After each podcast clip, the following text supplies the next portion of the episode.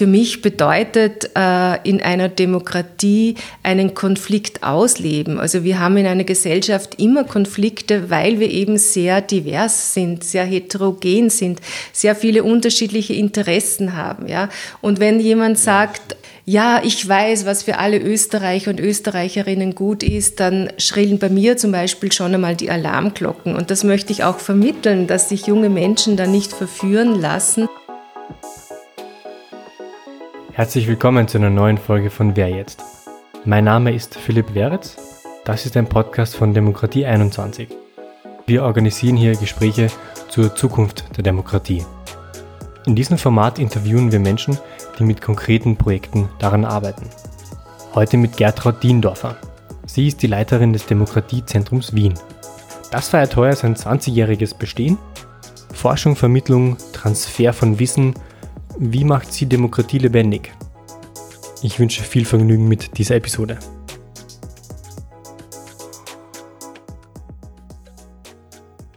Ich sitze heute hier mit der Gertraud Diendorfer. Frau Diendorfer, Sie sind langjährige Leiterin und Gründerin vom Demokratiezentrum Wien. Herzlich willkommen. Guten Tag. Das Demokratiezentrum ist eine Plattform für Demokratievermittlung und zur Demokratieforschung. Und ich würde gern beim ersten Teil bleiben. Wie vermittelt man ein trockenes Thema wie Demokratie? Ja, das ist natürlich eine grundlegende Frage, die uns äh, bei unserer langjährigen Arbeit in dem Feld Demokratie äh, beschäftigt.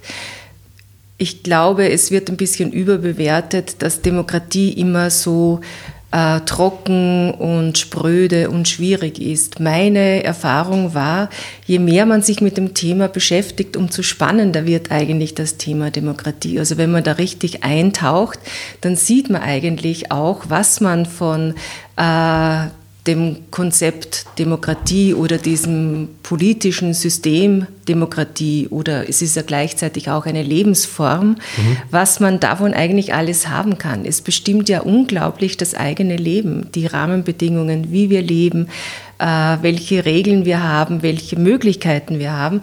Und wenn man das aufgreift und versucht zu vermitteln, äh, auch an verschiedene Zielgruppen, also da muss man natürlich auch entsprechend äh, zielgruppenorientiert arbeiten, dann ist das eigentlich ein sehr spannendes Thema. Und das war natürlich bei uns auch bei der Gründung ähm, insofern äh, ein innovativer Weg, weil das war so, also die ersten Pläne äh, sind entstanden so Ende der 1990er Jahre äh, und das war gerade die Zeit, wo das Internet aufgekommen ist und das Internet begonnen hat, unsere Welt eigentlich zu verändern. Und da wollten wir eigentlich auch äh, mit agieren und schauen, wie weit wir eigentlich dieses Phänomen Internet, das ja damals noch war, äh, auch mit ausgestalten ähm, können. Denn äh, das Internet hat ja auch in seinen Anfängen versprochen, dass es äh, sozusagen ähm, das Wissen demokratisiert, dass ja. man sozusagen auch direkt, ähm, an, direkt und anders auch kommunizieren kann, dass jeder eigentlich damit eine neue Öffentlichkeit bekommt und Öffentlichkeit ist ja auch wichtig für Demokratie, ja, genau. Ähm, eben, dass man ähm, also sozusagen, also Prosumer hat sich das eben auch genannt, dass man gleichzeitig Produzent und Konsument ist. Das ist am Anfang gestanden von der Gründung, bei der Gründung des Demokratiezentrums. Ähm, aber es äh, war uns auch wichtig, also wir haben sehr schnell eigentlich auch gesehen, wir kommen ja, wir waren sozusagen eine Gruppe von äh, Wissenschaftlerinnen, Wissenschaftlern aus verschiedenen Disziplinen, aus der Politikwissenschaft, aus der Zeitgeschichte, aus der Kulturwissenschaft, aus der politischen Bildung. Und ähm, da war es uns auch wichtig, selber auch äh, zu forschen, also wissenschaftlich zu arbeiten, aber eben auch zu vermitteln. Nämlich auch deswegen zu vermitteln, weil äh, wir in Österreich, was jetzt politische Bildung anlangt, da wirklich sehr rudimentär nur sichergestellt haben, dass es eben ähm, eine politische Sozialisation oder sowas wie Demokratiebildung ähm, ähm, eben in einem notwendigen Maß gibt. Das war eben nicht so stark vorhanden und von mhm. daher sind unsere ähm, äh, unsere Aktivitäten in diese Richtung gegangen. Und wenn ich es auf den Punkt bringen möchte, für uns war das damals so, also wir wollten das Demokratiezentrum so an der Schnittstelle von Wissenschaft, Bildung und interessierter Öffentlichkeit äh, gründen. Mhm. Aber warum sagen Sie, das wird überbewertet, dass man Demokratie so als abstraktes Thema sieht? weil das wird schon so vor sich hergetragen, dass äh, viele dann sagen, oh je, also das, da kann man eh nichts machen ja. und das ist kein interessantes Thema. Also man scheut schon gleich einmal zurück, weil ich das Gefühl habe, dass das viel zu sehr im Kopf ist schon mhm. vorweg, dass es komplex ist, ja. Und ähm, das ähm, ist, glaube ich, eben überbewertet bei dem Thema, weil ich ich äh, habe die Auffassung, dass unsere Gesellschaft generell komplex ist. Ja? ja? Also da kann man jedes Thema eigentlich hernehmen. Wenn ich äh, zum Beispiel mir ein technisches Gerät kaufe und die ähm, die Anleitung dazu lese, dann muss ich das auch zwei, dreimal lesen, um das zu verstehen, weil es sehr technisch ist. Ja. Äh, bei dem Thema Demokratie will man sich dieser Mühe aber nicht aussetzen. Ja. Und äh, von daher denke ich, äh, man äh, soll das tun, weil es ist ein lohnendes Unterfangen meiner Meinung nach. Warum wollen das viele Menschen nicht tun? Äh, das hängt vielleicht auch ein bisschen mit äh, unserer Geschichte der politischen Bildung zusammen. Das war ja eigentlich so, dass wir sozusagen ähm, eher ein Land oder eine Gesellschaft sind, die eigentlich über die Jahrhunderte gesehen nicht wirklich eine Revolution äh, mhm. zustande gebracht hat im Vergleich zum Beispiel zu Frankreich, die zu Recht sehr stolz ist auf die französische Revolution, was ja eigentlich auch eine europäische Revolution ja. aus meiner Sicht ist. Äh, wir haben zwei Kriege mit begonnen äh, und äh, sozusagen verloren und uns dann nach dem Zweiten Weltkrieg nicht wirklich auch dieser differenzierten Geschichte, dass wir eben auch Täter waren und nicht nur Opfer gestellt. Und von daher hat man politische Bildung sehr verengt als Parteipolitik gesehen und da war dann so das große Gejammere, ja, da ist er, kommt sehr schnell zur politischen Indoktrination. Das war das eine Phänomen. Und das andere Phänomen ist, dass äh, wenn wir uns äh, anschauen, seit wann wir eigentlich auch eine Demokratie sind. Wir hatten ja im vergangenen Jahr äh, sozusagen zurückgeblickt auf 100 Jahre Republiksgründung 1918 und ähm, also eigentlich noch nicht so lange eine Demokratiegeschichte. Die war ja auch ja, unterbrochen von Bürgerkrieg und Diktatur und Zweiter Weltkrieg. Äh, und damals aber gab es sehr viele Menschen, die noch äh, sozusagen die Zeit der Diktatur gekannt haben oder natürlich auch dann nach 45, aber mit der Zeit ist es immer dazu gekommen, dass es dann mehr Generationen wurden, die ganz selbstverständlich in einer Demokratie äh, aufgewachsen sind, das auch genossen haben, aber nicht unbedingt so mit Demokratie verbunden haben oder eben mit dem politischen System, dass es eben die Demokratie ist, die ihnen ein gewisses ähm, gutes Leben eigentlich äh, geschaffen hat. Und das ist ja eigentlich der spannende Punkt oder eine Kernaussage, dass man sich vergegenwärtigt, Demokratie ist die einzige Herrschaftsform, die davon ausgeht, dass eben alle äh, herrschen sollen, mitreden, mitbestimmen sollen und die das Ziel hat, dass alle ein gutes Leben haben sollen.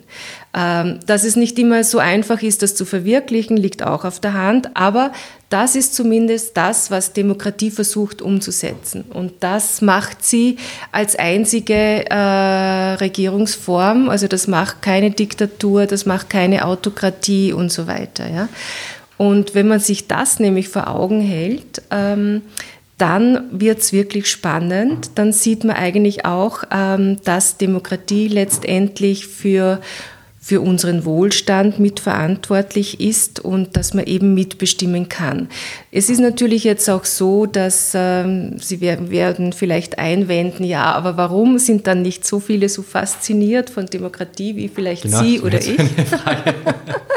ja, ähm, Das hängt vielleicht auch damit zusammen, dass Demokratie nicht gleich Demokratie ist und äh, dass es verschiedene Formen von Demokratie gibt. Also eben, man kann natürlich zur Wahl gehen und dann den gewählten repräsentativen Vertretern, Vertreterinnen sagen, okay, jetzt macht ihr mal den Job. Ja, ich kann aber auch eine ganz andere Vorstellung von Demokratie haben, nämlich eine, die eine partizipative Demokratie ist, die ich vertrete, dass ich eben auch ähm, mich engagieren möchte und mitbestimmen möchte. Weil nur dann kann ich auch sozusagen, wenn ich selber Verantwortung übernehm, übernehme, ähm, kann ich auch mitreden, mitgestalten und mitbestimmen.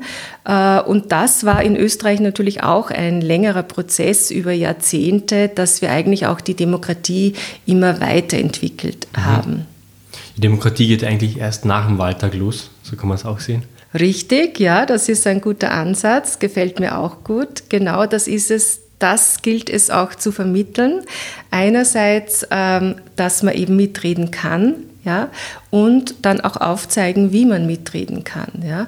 Oder eben sozusagen ähm, in der Negativfolie, wenn ich mich nicht engagiere und auch keine Verantwortung übernehme, dann lasse ich die anderen über mich bestimmen. Ja. Also dann nutze ich eigentlich gar nicht so sehr die Freiheit und diesen Freiraum, den, den ich eigentlich in einer Demokratie habe. Eben, weil entschieden wird es so oder so. Also genau. warum nicht trotzdem mitreden? Wie macht das Demokratiezentrum das ganz konkret? Ähm, wir machen das auf verschiedenen Ebenen. Äh, zum einen ähm, versuchen wir eben äh, über die Internetplattform da auch sehr viel an Wissen zur Verfügung zu stellen, denn äh, nur wenn ich etwas weiß oder mich auskenne in einem bestimmten Bereich, dann kann ich auch besser handeln. Mhm. Ähm, dafür versuchen wir auch immer verschiedene Formate zu nützen, äh, verschiedene Lernformate, auch im Internet, äh, uns sozusagen zu vernetzen, sehr schnell auch Informationen zur Verfügung zu stellen, die Crowd sozusagen zu nützen oder wissenschaftliche Netzwerke zu nützen. Wir versuchen aber auch äh, neben Bildungsmaterialien, die wir eben äh, auch erstellen, weil natürlich die Zielgruppe oder eine Zielgruppe unter anderem auch Lehrer, Lehrerinnen ist, ähm, Multiplikatoren sind. Also wir bieten ja auch sehr viel an, nicht nur in der schulischen politischen Bildung, sondern auch in der außerschulischen politischen Bildung, weil wir eben finden, dass Active Citizenship wichtig ist und sich jeder auskennen soll und sollte. Ähm, und wir versuchen eben auch neue Lernformate äh, zu kreieren. Unter anderem haben, arbeite ich eben äh, sehr gerne auch mit dem Lernformat äh, Ausstellung. Mhm. Äh, das kann man auch kombinieren mit einer Präsenzausstellung oder Wanderausstellung, kombiniert mit äh, PC dazu, also Internet äh, auch äh, zu kombinieren, interaktiv das Ganze auch auszuführen. Und da habe ich bereits drei Ausstellungen gemacht, die äh, sich sehr gut in den Schulen auch etabliert haben, wo dann auch Schüler, Schülerinnen die Möglichkeit haben, ähm, aktiv sich mit einem Thema auseinanderzusetzen, sich damit zu beschäftigen, sei, seien es jetzt so demokratiepolitische relevante Debatten wie Migration, Integration oder eben Demokratie selber im engeren Sinne. Das heißt dann auch, wie wir es bei meiner jüngsten Ausstellung zum Thema Demokratie auch gemacht haben, dass wir über das, dieses Format einer Ausstellung auch vermitteln, äh, wie man, äh, welche Rechte jeder, jede einzelne von uns hat. Schon als Schüler, als junger Mensch zum Beispiel habe ich ja gewisse Rechte und kann ich mich auch einbringen. Aber ja, ja. eben weil so wenig politische Bildung vermittelt wird, weil das doch noch immer auch abhängt davon, ob Lehrer, Lehrerinnen ausgebildet sind, ob es ein Fach gibt oder nicht, ob äh, das unterrichtet wird, wissen die Schüler oft selber gar nicht so Bescheid, wie Demokratie äh, funktioniert und was sie davon letztendlich auch haben. Und von daher ist natürlich ihr Handelsspielraum generell auch eingesetzt. Deswegen haben wir auch eine andere Schiene sehr stark forciert am Demokratiezentrum. Wir und ich als Person auch, also insbesondere auch sehr stark, dass eben politische Bildung stärker institutionalisiert wird. Einerseits institutionalisiert wird in der Schule als Fach oder Kombinationsfach oder dass wir eben was anbieten, um die, damit Lehrer, Lehrerinnen sich qualifizieren können, das auch gut unterrichten können, aber auch als äh, wissenschaftliche Disziplin. Das ist ja bei uns, steckt das ja in den Kinderschuhen. Ja. In anderen Ländern ist das viel stärker eine Disziplin, also die Fachdidaktik politische Bildung ist dort eine Wissenschaftsdomäne. Äh, bei uns hat das jetzt erst begonnen. Wir haben dafür gekämpft, dass, es, dass Professuren geschaffen wurden. Damit einher ging, dass eben auch Studienpläne ähm, geändert wurden. Damit einher ging auch, dass eben ein Fach in der Schule in der Sekundarstufe 2 haben wir begonnen, jetzt mittlerweile auch in der Sekundarstufe 1. Das heißt, das spielt ganz stark in die Lehreraus- und Fortbildung mit hinein. Abseits von Ausstellungen, was machen Sie noch?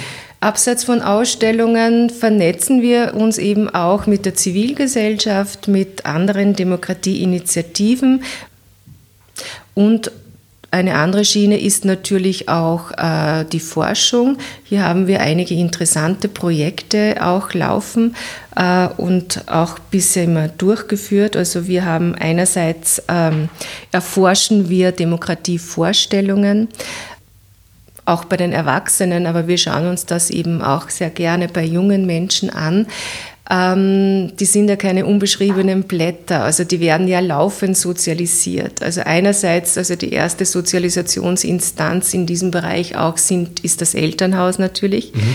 Ähm, auf der anderen Seite sind es auch Medien, also zum Beispiel der ORF ist ein großer politischer Bildner meiner Meinung nach, wie er überhaupt Politik kommuniziert, also auch die politische Kultur im Lande, das kriegen ja die jungen Menschen auch mit. Also zum Beispiel, ähm, dass immer so viel gestritten wird und dass ja, das jetzt ja. als so toll gefunden und angesehen wird, dass ähm, für mich verwunderlich, dass das ein Wert ist, dass die Regierung jetzt nicht streitet.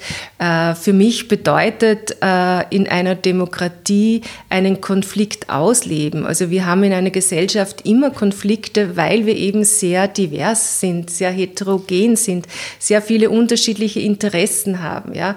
Und wenn jemand ja, sagt, stimmt, ja. ähm, ja, ich weiß, was für alle Österreicher und Österreicherinnen gut ist, dann schrillen bei mir zum Beispiel schon einmal die Alarmglocken. Und das möchte ich auch vermitteln, dass sich junge Menschen da nicht verführen lassen, weil es ist ein Unterschied, äh, ob ich jetzt eine Frau bin, eine, ob ich ein Mann bin, ob ich Unternehmerin bin, ob ich Angestellter oder Arbeiter bin, äh, ob ich ähm, dieser oder jener Religiö Religion oder Ideologie angehöre. Also es gibt ganz viele verschiedene ähm, Interessen in einer Gesellschaft und die Aufgabe von Politik per se ist ja mal einen Interessensausgleich vorzunehmen und äh, von einer Demokratie im Besonderen, ähm, die achtet darauf, dass eben auch äh, gleiche Chancen vorher, vorherrschen, äh, dass nicht nur eine Gruppe sozusagen oder nicht nur bestimmte Personen ihr Leben verwirklichen können, sondern dass das jeder kann auf Basis unserer demokratischen Werte. Und äh, von daher sozusagen, das wäre auch ein Grund, ein Argument für, das für mich für Demokratie spricht, weil in einer demokratischen Herrschafts- und Lebensform äh, ringen wir darum, dass wir friedlich diese Konflikte austragen. Ja? Und das ist ein großer Vorteil. Also die Demokratie hat uns eben in den letzten mehr als 70 Jahren eigentlich Frieden gesichert und das ist doch ein beachtlicher Erfolg, würde ich meinen. Aber ich glaube, erstens sind die Österreicher recht harmoniebedürftig. Eben keine Bürgerkriege, keine Revolutionen, wenn man es ja, historisch betrachtet. Genau. Und zweitens ist, ist, glaube ich, wirklich sehr viel in der Öffentlichkeit gestritten worden. Das ist ja der Punkt. Jetzt wird sicher hinter verschlossenen Türen genauso viel gestritten, aber es wird eben nicht nach außen getragen. Und vielleicht hat, vielleicht muss man unterscheiden zwischen Streit und Konflikt weil er streitet über was Negatives, aber Konflikt. Naja, wenn ich da einhaken darf, das ist die Frage, was mitschwingt bei dem Begriff Streit. Ist natürlich negativer als Konflikt. Ja? Äh, von daher, ähm, ich möchte jetzt mal einen Fachbegriff äh, einbringen. Mir gefällt sehr gut dieses Konzept einer deliberativen Demokratie. Dieses Konzept, ja, dieses Konzept geht davon aus, dass man eigentlich ausverhandelt, ja, dass man sozusagen über, also sehr kommunikativ ausverhandelt. Ähm, was wir umsetzen wollen über Gesetze, äh, über Regeln äh, sozusagen im Zusammenleben. Ja? Also ausverhandeln statt ausstreiten. Ja? Man kann natürlich auch sagen, wir können es auch friedlich ausstreiten, aber auf jeden Fall geht es darum, dass man das transparent und über Argumente macht. Also mhm. dieses deliberative Demokratiekonzept geht eben davon aus, dass man ähm, ausverhandelt, dass man Prozesse, sozusagen Gespräche, Argumente äh, ins Treffen führt, dass man über Argumente äh, für die beste Lösung sich einsetzt. Und das, mhm. finde ich, ist eigentlich äh, ein schönes Bild, weil letztendlich bedeutet das, dass wir uns alle zusammensetzen und alle die Möglichkeit haben, ähm, bei einem Thema, bei einem Konflikt äh, eine gute Lösung zu finden, die nämlich auch die verschiedenen Interessen berücksichtigt. Und das ist etwas, das wir lernen müssen. Also das ist etwas, ähm, das wir auch äh, in Lernprozesse, in schulische Prozesse hineinbringen müssen. Äh, denn generell bei Demokratiebildung, ich rede eigentlich lieber von Demokratiebildung als von politischer Bildung, äh, weil es eben darum geht, genau sozusagen das zu vermitteln, Kompetenzen zu vermitteln, dass man in der Lage ist, auch sich selber ein Bild zu machen, dass man in der Lage ist, auch ähm, zum Beispiel aus Vorurteilen, die ja jeder Mensch hat, auf Basis von Empirie oder guten Argumenten letztendlich ein begründetes Urteil fällt und dass man auf dieser Basis letztendlich auch dann in der Lage ist zu handeln. Also sich einzubringen und zu handeln und sich zu beteiligen bei diesem Prozess. Das ist natürlich, äh, kann man als anstrengend empfinden, kann man ja. als ähm, sozusagen langwierig, langwierig empfinden.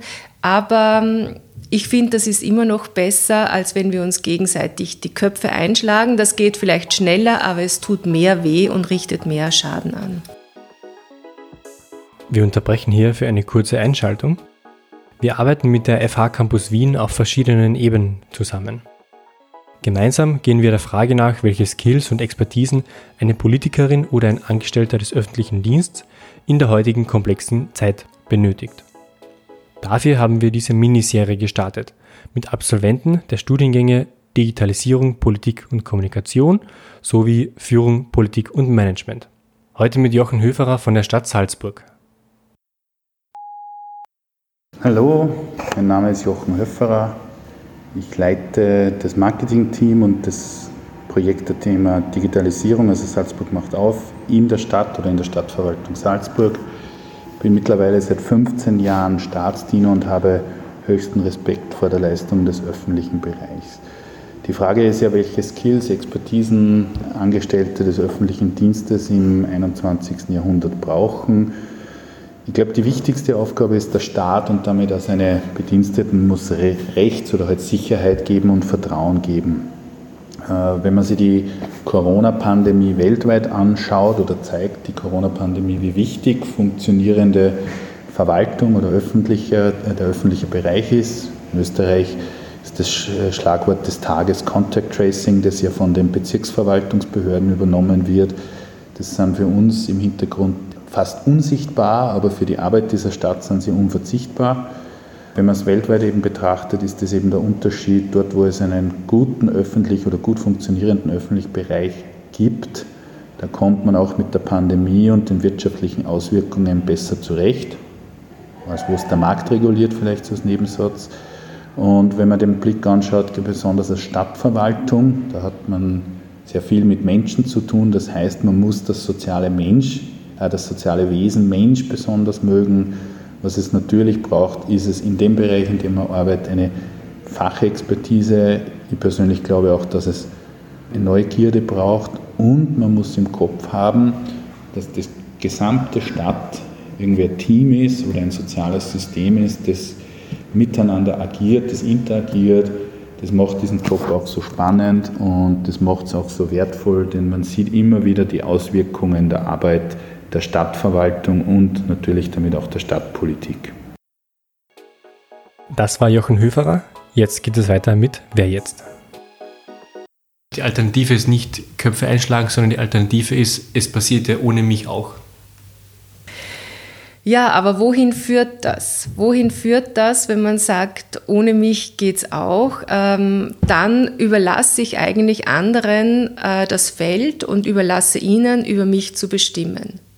Und wenn dann sozusagen eine Gruppe an die Macht kommt, die dann nur mehr bestimmte Interessen durchsetzt und meine vielleicht gar nicht mehr berücksichtigt, dann ist es schwer aus diesem Stand heraus, wenn ich das nicht irgendwo verbrieft habe, dieses Recht, dass ich mir denke, okay, eigentlich die da, die ich jetzt gewählt habe oder die da, die ich jetzt äh, walten und schalten lasse, die berücksichtigen gar nicht meine Interessen. Mhm. Ähm, wie kann ich dann vorgehen und mich einbringen? Ja? Das kann ich dann auch wiederum nur, wenn ich in einer Demokratie lebe, weil in einer Diktatur, wenn eine Gruppe eine Klar. Macht hat, gibt es schwer die Macht her. Es ist ja auch so, dass das auch in einem demokratischen Rahmen ist äh, so ist, dass sozusagen jemand, der an der Macht ist, Macht schwer hergibt.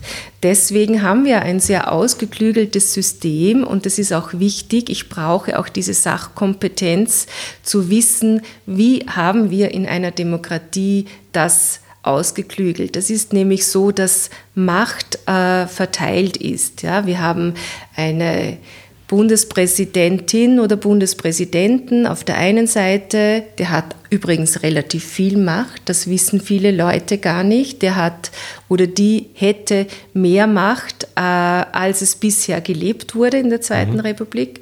Wir haben auf der anderen Seite das Parlament, äh, wir haben die Regierung und die Bundeskanzlerschaft ähm, man muss jetzt sehen, sozusagen, wie wird auch eine gewisse äh, politische Kultur gelebt oder wie wird diese Macht auch gelebt. Genau.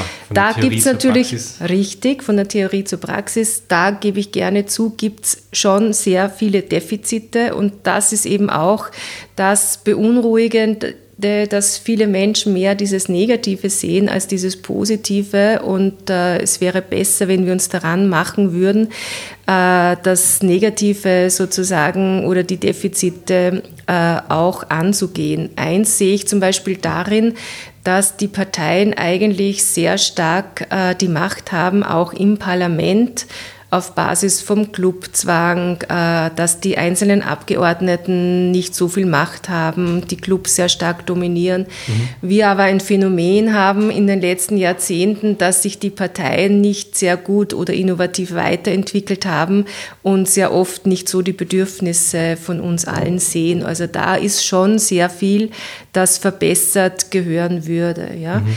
Ähm, und auf der anderen Seite äh, gibt es auch andere negative Bereiche, eben dass wir sozusagen sehr viele Probleme, die wir beispielsweise aufgrund der Globalisierung haben, aufgrund von Deregulierung, die in den letzten Jahrzehnten stattgefunden haben, die sehr viele Macht äh, Finanzakteuren einräumen, wir alle sehr stark darunter leiden und das aber sehr oft der Politik, dem politischen System angekreidet wird. Meiner Meinung nach ähm, sind diese Problematiken, die entstehen, dass wir zum Beispiel nicht ausreichend von Jobs leben können, dass wir überhaupt zu wenig Jobs haben und so weiter, das hängt sehr stark mit unserem kapitalistischen Wirtschaftssystem zusammen. Mhm. Es ist, sind Entwicklungen in Gang gekommen in den letzten Jahren, dass eben ähm, die, durch diese Globalisierung es mächtige Akteure gibt, die vielfach über uns bestimmen,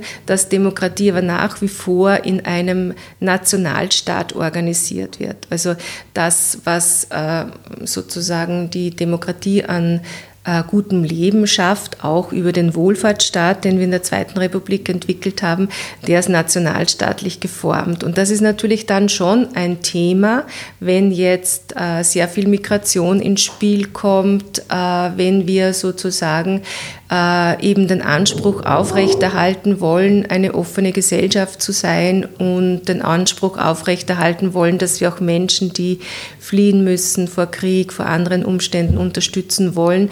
Da wird das natürlich dann schon in gewisser Weise zu einem Problem, dass wir das nicht mehr, dass die nationalstaatlich gewählten Politiker und Politikerinnen nicht mehr die Macht haben im Vergleich zu diesen anderen globalen Akteuren.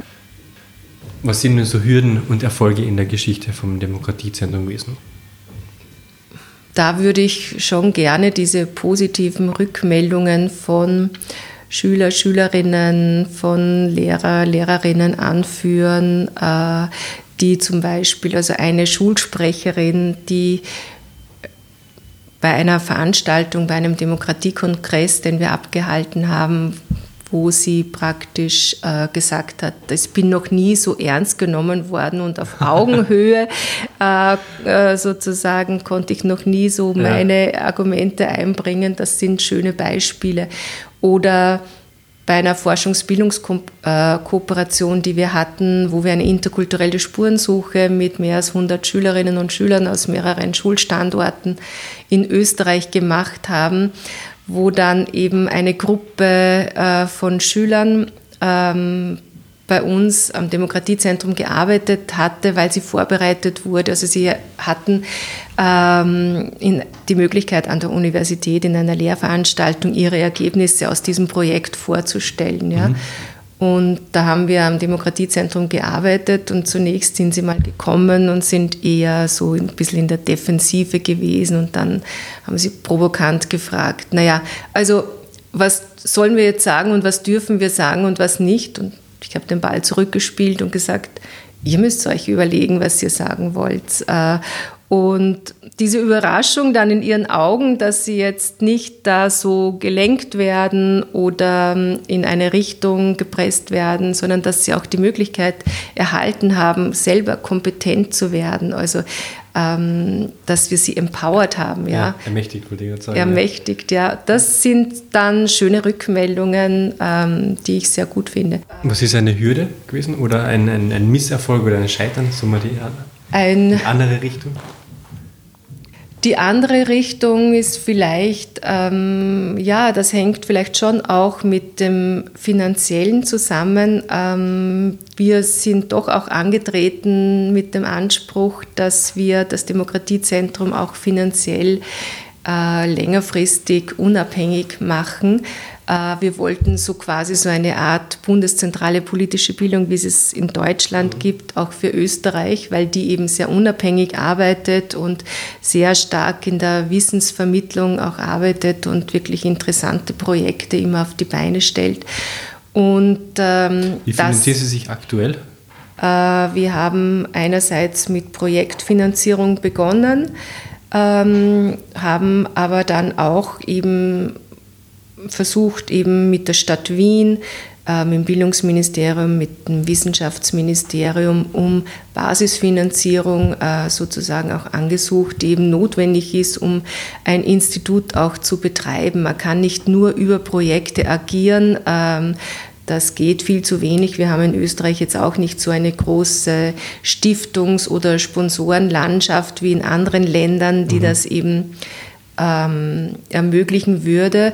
Und von daher haben wir uns versucht, auf breite Beine zu stellen. Und ähm, das war natürlich schon eigentlich ein guter Weg, aber wir müssen natürlich auch deswegen Jahr für Jahr und, pro, und über die Projekte auch wieder das Geld immer aufstellen und das frisst irgendwie mehr Zeit, sage ich einmal, auch mehr meiner Arbeitszeit oder eben des, des Managements. Ähm, als uns lieb ist, weil wir doch also immer gern inhaltlich auch gearbeitet haben und ich auch das gerne immer inhaltlich gemacht mhm. habe. Mhm. Aber wenn man dann immer versuchen muss, Geld aufzustellen, das würde ich lieber die Zeit dann für interessante Projekte äh, zur Verfügung stellen. Das ist ja auch immer eine Gratwanderung, oder? Zwischen wie weit gehe ich in die politische Bildung rein, die ja durchaus auch nach links oder rechts kippen kann und wie weit bin ich als unabhängiges Demokratiezentrum aktiv, oder? Richtig, also das war auch, wir wollten eben unabhängig äh, bleiben und nicht zum Beispiel jetzt nur von einem Ministerium oder nur von einer öffentlichen Stelle äh, finanziert sein, weil dann ist genau, natürlich ja. die Abhängigkeit auch größer. Ja. Und äh, von daher war der Weg natürlich schon auch gut. Ähm, aber es ist natürlich auch so, wenn man, ähm, wir betreiben ja in gewisser Weise auch Lobbyingarbeit, ja. Und äh, bei Demokratiebildung oder eben auch bei wissenschaftlichen, gut, die wissenschaftliche Arbeit, das ist auch ein bisschen schwierig, also als außeruniversitäres Institut, weil es ja eher den Trend gibt, dass Forschungsarbeit sehr stark äh, entweder in Firmen oder eben in äh, universitären Einrichtungen stattfinden soll. Von daher brauchen wir immer auch stark die Kooperation. Ähm, aber wir haben jetzt nicht so eine Förderlandschaft äh, im Wissenschaftsbereich, äh, wo es sehr viele Programme gibt oder sehr viele Stellen gibt, wo man da Projekte akquirieren kann. Das ja. ist auch immer etwas schwierig. Und äh, im Bildungsbereich und in der Lobbyingarbeit ist das natürlich auch immer ein bisschen schwierig, weil bei dem Thema sozusagen ähm, sieht man nicht so den Mehrwert, wie wenn ich zum Beispiel mich jetzt weiterbilde im berufsbildenden Bereich. Ja. Wird langsam. Ähm, bitte? Die die Folgen von ihrem Tun, die wirken langsam. Aber die wirken langsam und man sozusagen, wenn man weiß, okay, man hat, äh, man kann den Beruf es nicht mehr jetzt ein Leben lang ausüben, wie es früher der Fall war, und ich muss mich dann weiter qualifizieren im Bereich zum Beispiel lebenslanges Lernen, dann äh, ist es mir eher einsichtig, äh, Geld dafür auszugeben für einen Kurs oder ein College oder eine Ausbildung im Bereich Computer oder ähm, äh, entsprechend ähnliche Qualifizierungen. Äh, und es ist aber trotzdem notwendig, dass ich mich, also dass jeder sich eigentlich qualifiziert und demokratiefit eigentlich ist, ja, weil sonst kann dieses Bild, das ich vorhin eben gezeichnet habe, dieses Bild äh, in einer Demokratie reden alle mit und nehmen ihren ja. Herrschaftsanspruch wahr in dieser Auseinandersetzung mit allen, also dass wir eben diskutieren, argumentieren, kommunizieren ähm, das setzt auch gewisse Kompetenzen voraus. Ja? Und ähm, da braucht man natürlich doch immer wieder öffentliches Geld und ja, von daher ist es eben sehr mühsam. Ich stelle meinen Gästen zum Schluss immer dieselben drei Fragen. Die erste ist, Sie sind Bundeskanzlerin und haben den Nationalrat hinter sich und Sie können sich ein Gesetz aussuchen.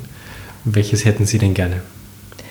Äh, da möchte ich ähm, einen Vorschlag aufgreifen von äh, einer Initiative, also die ja mal bei einem Kongress, bei einer Veranstaltung, die wir gemacht haben, entstanden ist. Ich glaube, es war die Initiative Gesetzgebung jetzt, die den Vorschlag in die Diskussion geworfen hat. Und der lässt mich seitdem nicht mehr los. Nämlich, es ist ja so, dass wir in Österreich ähm, was äh, politische Bildung bei den Parteien anlangt, eine automatische Finanzierung haben, sprich Parteien erhalten äh, über ihre Parteiakademien einen gewissen Prozentsatz, je nachdem, wie stark sie gewählt worden sind. Ja.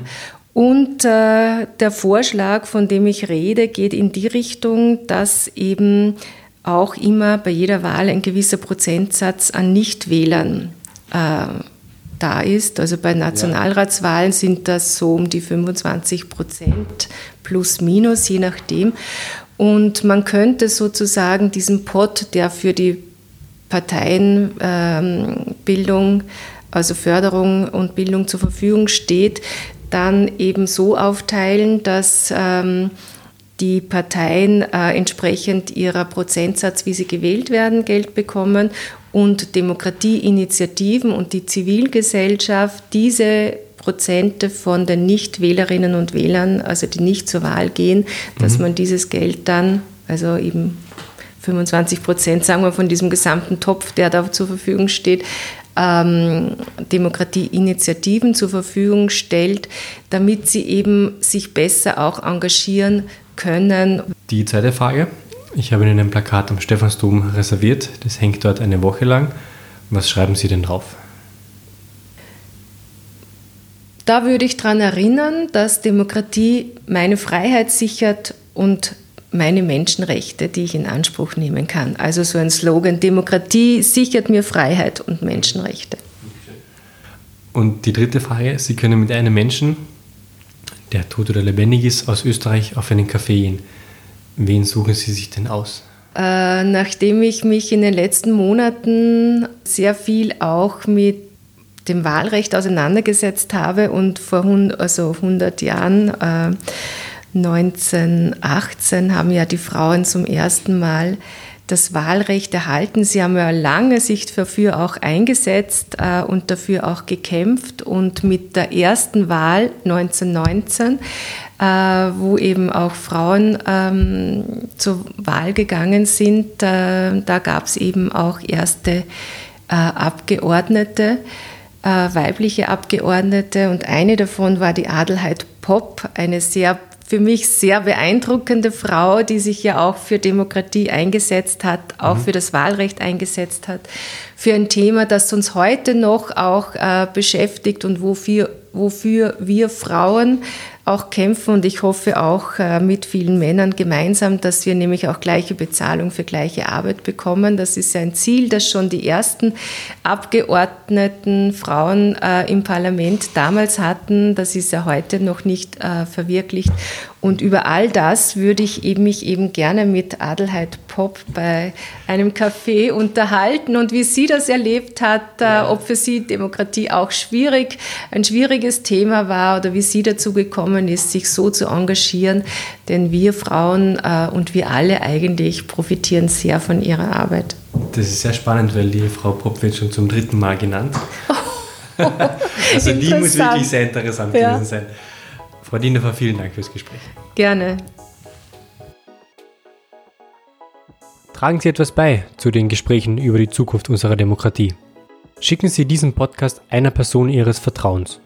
Wir freuen uns zudem über Vorschläge für zukünftige Gesprächspartner. Danke fürs Zuhören und bis zum nächsten Mal.